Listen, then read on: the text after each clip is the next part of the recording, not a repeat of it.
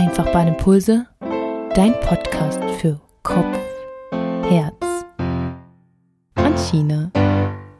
Herzlich willkommen zur achten Folge unseres Podcasts. Heute mit einem ganz wundervollen Gast, der uns wirklich fasziniert hat. Unser Vorstand, Herr Dr. Thomas Schaffer, mit dem wir, Sebastian und ich, diesmal über Themen wie Lean, Transformation, Persönlichkeitsentwicklung, intrinsische Motivation und Unternehmensentwicklung reden. Also sei gespannt. Herzlich willkommen. Wir sitzen hier bei Herr Dr. Schaffer in seinem Büro in der Theodor-Heuss-Allee in Frankfurt und freuen uns auf dieses wundervolle Gespräch. Herzlich willkommen. Ich freue mich auch. Schön. Okay, heute sitzen Sebastian und ich hier zusammen und haben Fragen mitgebracht. Und bevor wir damit anfangen, würde ich Sie gerne fragen, wer eigentlich hier bei uns sitzt. Was dürfen unsere Zuhörer über Sie wissen? Über mich? Ja. Ähm, 53 Jahre alt, Vater von drei Kindern, zwei Mädels ähm, mit 14 Jahren in einer spannenden Lebensphase und auch herausfordernd. Ein kleiner Nachzügler, der morgen seinen großen Tag hat, die Einschulung. Da sind wir schon alle ganz, äh, ganz gespannt und freudig. Haben auch die letzten Tage fleißig die Einschulungstüte äh, gebastelt. Und ja, bin jetzt seit 2001 bei der Bahn. Wow. Also so langsam, glaube ich, komme ich aus dem ähm, Lehrlingsstadium hinaus. ähm, und aber trotzdem jeder Tag für mich immer noch bei der Bahn ein Tag zum Dazulernen. Das macht das ganze Thema spannend. Mhm. Hätte mir allerdings auch nie erträumt, so lange in Frankfurt zu bleiben, aber das ist jetzt ähm, unser Lebensmittelpunkt. Alle drei Kinder auch hier geboren und so, wir fühlen uns auch wohl hier. Ja, auch als Rheinländer. Ja, auch als Rheinländer, aber es ist wirklich ähm, uns am Anfang schwer gefallen, aus Köln hierher zu ziehen. Mhm. Ich bin äh, meiner Frau gefolgt, die dann ein Jahr später sich dann wieder nach Köln verabschiedet hat. Und dann saß ich hier und habe mich gefragt, habe ich irgendwas falsch in meinem Leben gemacht? ähm, aber inzwischen, ähm, man muss auch wirklich sagen, Frankfurt ist, äh, hat viel getan, ist viel besser als ein Ruf. Und für eine Familie ist es schon gut hier. Schön, okay. Ja, vielen Dank. Genau, wir haben ja hier unseren Einfachbahn-Podcast. Deswegen haben wir auch mal eine Frage so, was bedeutet eigentlich die Einfachbahn für Sie oder was für eine Verbindung haben Sie mit der Einfachbahn? Vielleicht, an was denken Sie als erstes, wenn Sie an Einfachbahn denken? Also ich denke an Einfachbahn, wie toll es ist, dass man einfach mal anders sein kann.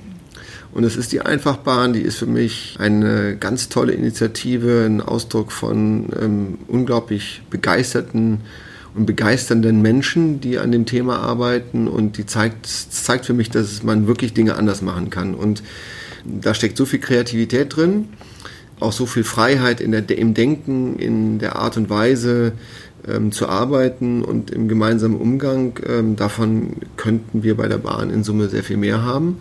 Was mich besonders freut, ist, dass, das, äh, dass die Einfachbahn, das Einfachbahn-Team schon jetzt über die DB-Netzgrenzen weit hinaus bekannt äh, geworden ist und ähm, jetzt ja quasi deutschlandweit für die Bahn unterwegs ist, ähm, bis in Kreisen von Richard Lutz, worüber wir gerade gesprochen haben.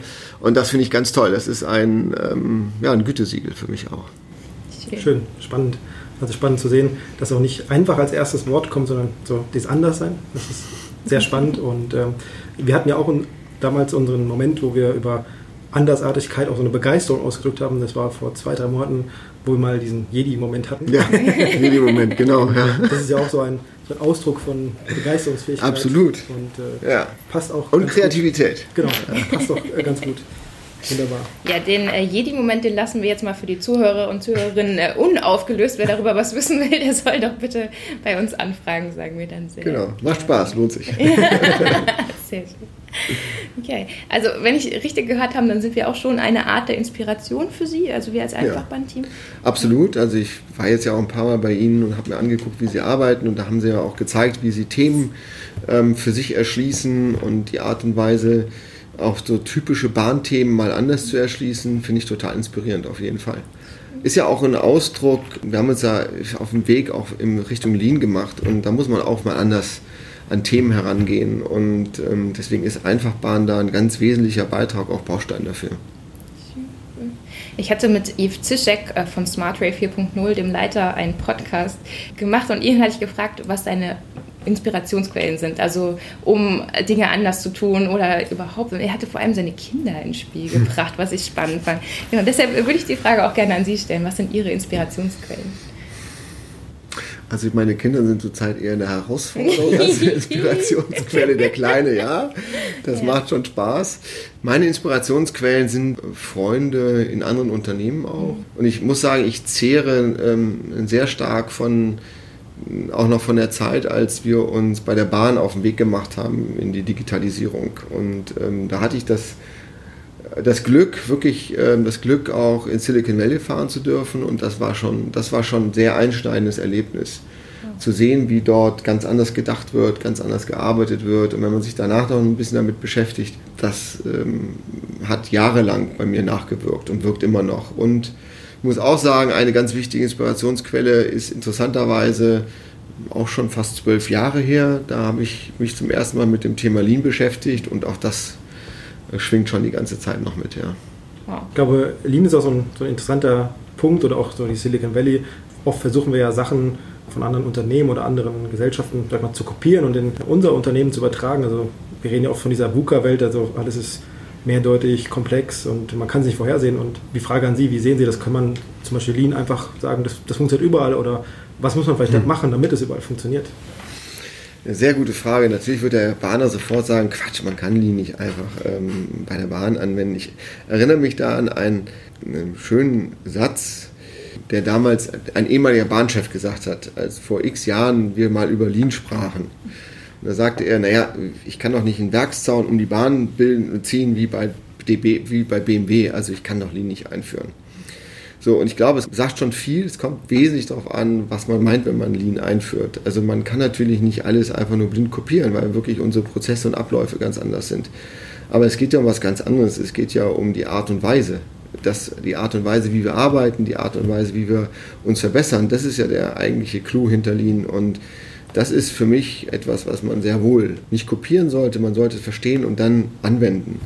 Und da kann man natürlich ganz vieles anwenden glaube, da ist vielleicht interessant zu wissen, wie lernt man denn aus, dieser Zeit? Also seit zwölf Jahren kennen Sie ja quasi schon Lean und was haben Sie über die Zeit so gelernt? Also gibt es da so sag mal, Tipps und hm. Tricks, wie man das einfach einführen kann oder aus was kann man da so, so lernen? Also ähm, kann man da ein Schema F anwenden oder was gibt es da so? Also ich bin auch noch in der Lernphase. ja. Das ist eine lange Reise, auf die man sich begibt. Also ich habe da persönlich auch so mehrere Phasen durchlebt. Also die erste Phase, also entweder packt es einen oder es packt einen nicht, ja. Und entweder ist man von relativ schnell angetan und sieht da drin eine Riesenchance. Das, das war bei mir so, dass ich, ich habe das übrigens im, im, im Baubereich zum ersten Mal intensiv gemacht mit Lean Construction, also vor zwölf Jahren, wo es nicht so äh, normal gewesen ist. Ich fand es spannend, was man da auch in so einem nicht klassischen Lean-Bereich ähm, sehen konnte, welche Effekte das hat. Dann gibt es eine Art eine Inspiration, dann beschäftigt man sich erstmal mit der Methodik, mit den Inhalten, das heißt auch viel lernen. Dann hat man das vielleicht alles aufgesogen und dann wird es richtig gemein, dann muss man irgendwie selber was machen. und, ähm, und da kommt dann der berühmte innere Schweinehund, ja, weil ähm, da muss man dann irgendwie seine eigenen Gewohnheiten ändern. Und das ist irgendwie ehrlicherweise das, ähm, woran ich persönlich auch seit Jahren arbeite, den inneren Schweinehund zu, äh, zu, zu überwinden, die eigenen Gewohnheiten zu ändern. Und ich glaube, ähm, das ist die allergrößte Herausforderung auch Berlin. Das andere ist verstehen und das Schwierigste ist wirklich, sich selber dann zu ändern. Super spannend. Ja, wir haben nämlich vorhin darüber gesprochen, ob wir auch ein bisschen in das Thema gerade bezüglich psychischer Widerstandsfähigkeit mhm bisschen in das Thema Persönlichkeitsentwicklung reingehen, weil wir uns da auch gerade viel mit beschäftigen. Was mhm. braucht es eigentlich, um Werte zu etablieren und Teams aufzubauen, richtig starke, umsetzungsstarke Teams? Und wie viel hat jeder persönlich da beizutragen? Was ist denn Ihr Geheimnis für kontinuierliche Entwicklung, persönliche Entwicklung? da unterstellen Sie, dass ich das habe, ja, das ja, als Geheimnis. Okay. Ja. ich das Geheimnis lüften kann. Ja. Oh, Tja, äh, gute Frage und auch gleichzeitig eine schwierige Frage.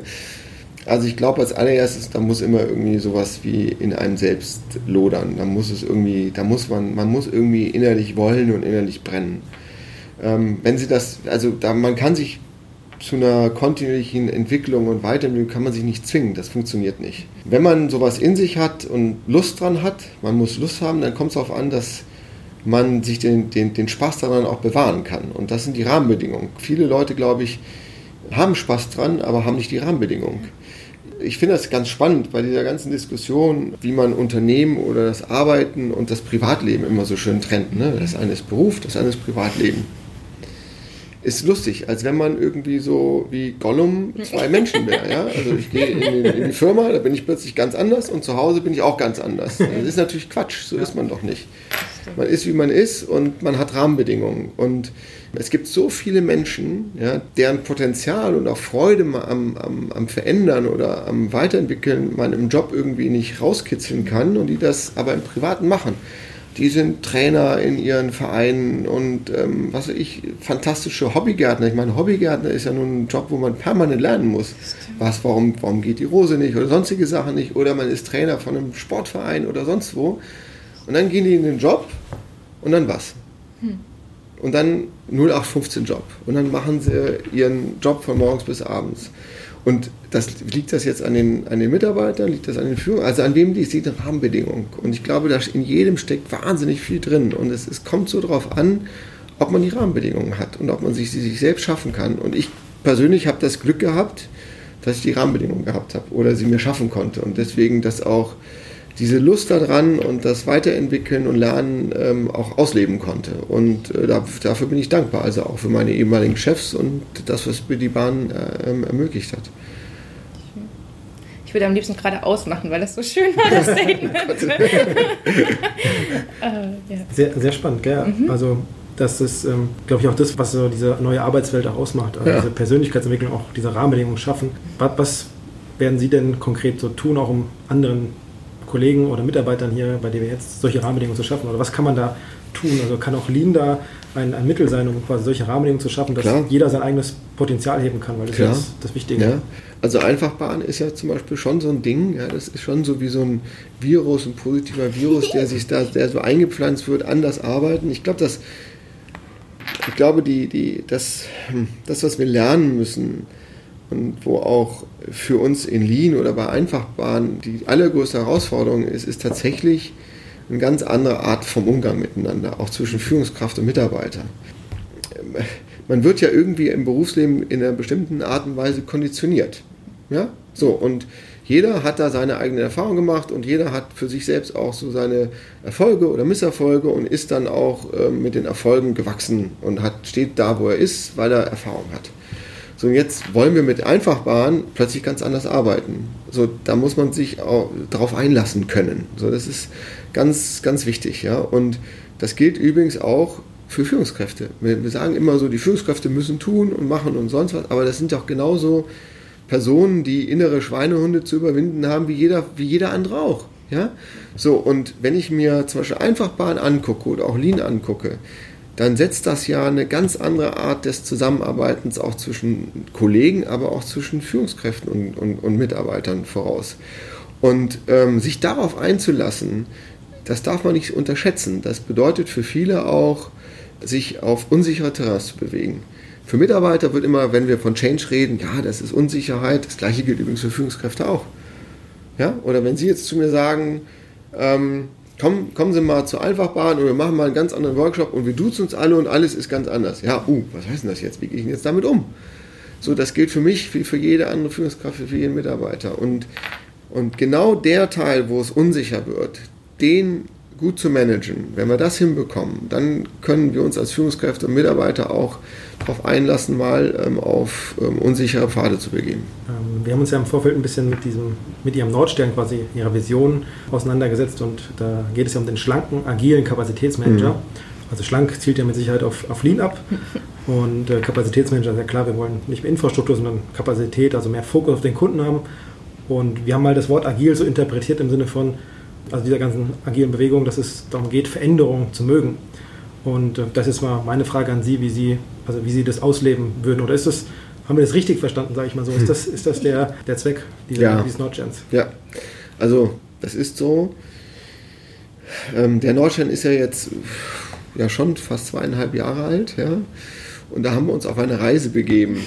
damals, als ich den so ausgerufen habe, da war mir, also da konnten, hätten, hätten, wenn Sie mich gefragt hätten, was genau heißen jetzt Kapazitäten, definieren Sie mir den mal dann hätte ich bahnuntypisch nicht den genau definieren können. Und normalerweise ist man damit eigentlich sofort weg vom Fenster, ja, wenn man das nicht genau ausdefinieren kann. Aber das ist, finde ich, ein wesentlicher Bestandteil ähm, von so einer Reise, übrigens ein wesentlicher Bestandteil von, äh, von Lean und auch von Agil oder auch von Einfachbahn. Man muss nicht, wenn man eine Vision hat oder wenn man so einen Nordstern hat, alles im Detail wissen. Übrigens weiß man auch den Weg dahin nicht im Detail. So, und wenn man sich auf so einen Weg begeben will, und nicht genau weiß, ja, ähm, wie der in eineinhalb oder zwei Jahren aussieht, dann muss man eben auch agil sein. Da muss man eben sich auf etwas einlassen. Da muss man, das ist kein gerader Weg, sondern es ist vielleicht ein zackiger Weg. Da gibt es Rückschläge, da muss man wieder neu anfangen. Das gehört dazu. So lernt man übrigens. Ja?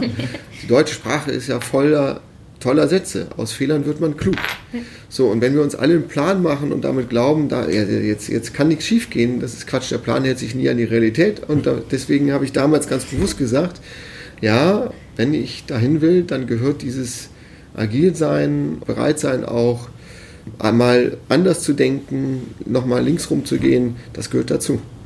Ansonsten werden wir da nie hinkommen dann haben wir es ja ähnlich verstanden. Ja, und, äh, also wir finden es auch sehr gut, weil es ist ja so ein bisschen das verkörpert, wo wir, wo wir hinwollen. Es ja schon mehr und mehr einen Ausdruck gibt, was es sein kann. Und die aktuelle Lean-Bewegung, die es ja auch bei uns gibt im Haus, die wir auch erleben, zeigt es also ein bisschen. Also wir haben jetzt seit kurzem so eine stärkere Feedback-Kultur, weil diesen Gemba-Walk, ähm, ja. der so Einzug findet. Und so nach und nach äh, kommt es ja. Und was, was gibt es denn da so für Methoden in nächster Zeit, die auf uns zukommen können?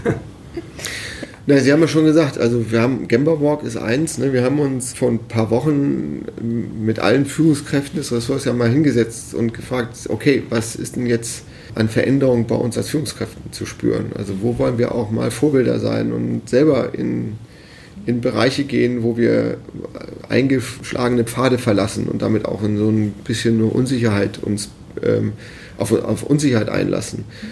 Und äh, das haben wir dann unter dem Schlagwort ähm, Lean Management halt, also Lean Leadership genannt. Und einer ist Gamba Walks. Ne? Und jetzt muss man immer aufpassen, dass man aus Lean oder mit dieser, nicht nur mit neuen Buzzwords um die Ecke kommt, ja, und der eine andere wird sagen, ja, was heißt denn das? Berechtigte Frage. Der eine wird sagen, ja, das heißt dann, dann geht da mal die Führungskraft und guckt, wie gearbeitet wird, gemein formuliert, ja.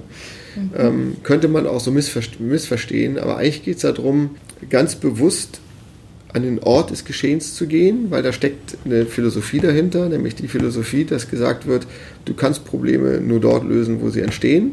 Auch das gilt für dich als Führungskraft. Du kannst eben nicht nur an deinem Schreibtisch sitzen und mit Mails glauben, Probleme zu verstehen und zu lösen, sondern du musst es ja angucken vor Ort. Also eigentlich ist das so back to the roots, wenn Sie so wollen. Ja? Also du musst auch als Führungskraft die Prozesse dir anschauen, die Prozesse verstehen. Aber das Wichtigste ist nicht einfach nur hinzugehen und einen netten Besuch abzustatten und zu sagen, ich habe mich mal gezeigt, ich war mal da und dann geht man wieder, hm. sondern dass man da hingeht und sagt, ich will da auch was erreichen für mich und auch, wenn ich dort bin, mit, mit den Leuten reden. Das heißt, man muss sich vor genau Gedanken machen, warum gehe ich da hin. Also einfach nur Gesicht zeigen, das ist Quatsch, dafür brauchen wir nicht dahin zu gehen. Davon, da halten wir die Kollegen nur von der Arbeit ab. Sondern wir müssen uns vorher überlegen, gibt es ein Problem, gibt es ein Thema, was ich besser verstehen will, was glaube ich denn da zu sehen, zu, zu, zu, erwarten, zu sehen und wenn ich das nicht gesehen habe, was habe ich denn dann gesehen und dann diskutiere ich darüber. Also wirklich ziel- und problemorientiert und dann glaube ich, hat das auch eine ganz andere Qualität. Also man muss sich da auch selber darauf vorbereiten, man kann nicht einfach hingehen. Das ist nur ein Teil, ja, für mich ist das schon ein Ausdruck davon, dass man selber seinen Beitrag dazu leisten muss, vor Ort auch ähm, wirklich die Probleme zu verstehen. Es ist so spannend und ich glaube, wir könnten wirklich noch Stunden hier sitzen, aber unsere Zeit ist jetzt schon ab. Und Echt? ich wollte noch unbedingt, ja, ja, tatsächlich. Sie hatten aber noch ein paar andere Themen, ja. Ja, ja, ja. Also eine Sache, genau. Eine Sache würde ich ja unbedingt gerne noch sagen, weil wir waren äh, letztens äh, bei einem unserer Kunden und da wurde uns tatsächlich erzählt, dass der Trassenfinder, also trassenfinder.de, wirklich ein halbes Jahr Einarbeitungszeit beim Kunden spart für Planer im äh, ja. Güterverkehr. Und da ist uns die Kinnlade runtergefallen. Also wir wissen ja, dass wir eine Million Abfragen schon hatten, Routenabfragen, aber da haben wir gedacht, äh, wow. Absolut, ja. Ich meine, der Trassenfinder ist ja eins von den von, von vielen tollen Tools, die Einfachbahn entwickelt hat. Und für mich ist das ein, also immer das beste Beispiel zu sagen, mein Gott, wie, wie weit weg waren wir eigentlich vor dem Trassenfinder? Also wie weit weg waren wir da? Wenn man irgendwie natürlich wie selbstverständlich ins Auto heute einsteigt und sagt, fahr mich von A nach B und dann hat man eine nette, freundliche Damenstimme, die einem erklärt, wo man langfährt. Gibt es das eigentlich beim Trassenfahnder auch? Ja, das kommt noch. kommt noch. Und, und wir hatten das nicht, ja, und ich meine, das ist, das könnte man ja keinem erklären, dass wir sowas nicht gehabt haben und jetzt haben wir das und das ist schon super. Und vor allem, was toll ist, wie schnell es gegangen ist. Mhm. Und nicht irgendwie wir drei Jahre ein Forschungsprojekt erstmal aufgesetzt haben, was dann doppelt so teuer gewesen wäre und in der doppelt so lange gedauert hätte. Also von daher, tolles Thema, ganz toll. Eines der tollen Themen von Einfachbahn. Was auch nur funktioniert, weil wir eben diese Rahmenbedingungen haben, die wir haben. Ne? Oder weil uns auch der, das Vertrauen gegeben ja, wird. Ja, also toll, toll, toll. Danke. Okay, äh, da wir schon am Ende sind, es gibt zwei Standardfragen, die ich mhm. immer stelle. Und die erste ist, wir haben einen Hashtag, der heißt Wir lieben Schiene. Also wir bekennen uns dazu, dass wir die Schiene und das System Schiene lieben. Und deshalb äh, frage ich meine Gäste, warum lieben sie die Schiene? Ja weil sie mir ähm, wahnsinnig viel Entspannung gibt, wenn ich morgens zur Arbeit fahre. okay, sehr gut. Die zweite Frage wäre, was bedeutet Mut für Sie? Sich auf neue Dinge einzulassen. Das waren auf jeden Fall die kürzesten, prägnantesten Antworten auf diese Frage. Haben Sie noch etwas, was Sie gerne loswerden möchten, was Sie gerne als Abschlusssatz sagen würden? Oder? Ja, als Abschlusssatz sich nicht entmutigen lassen, wenn mal die eine oder andere typische Bahnreaktion auf tolle Ideen kommt. Lange Atem ist da manchmal gefragt. Ähm, ja, und auch ähm, ruhig mal laut aussprechen, wenn einen wirklich was total nervt. So laut, dass es bis in den 14. Stock. Definitiv. 13. So, ja, okay. 13, ja, de definitiv. Okay, ja, definitiv. Vielen Dank für die Botschaft. Danke. Ich danke. Danke ja, für dieses tolle Interview. Wir haben viel Freude gehabt. Danke. danke. Ja, er ist ein Vorstand mit einer klaren Vision, der alles dafür gibt, dass die Rahmenbedingungen genauso sind, dass intrinsisch motiviert gearbeitet werden kann. Wir bedanken uns herzlich für dieses Interview und ich darf euch das nächste Interview ankündigen. In Folge 9 haben wir die DB Intrapreneurs bei uns, die Unternehmertum im Konzern entwickeln und fördern. Die Schiene verbindet Menschen seit Hunderten von Jahren. Jetzt sind Kopf und Herz dran. Wir freuen uns auf deine Impulse. Deine Sarah von der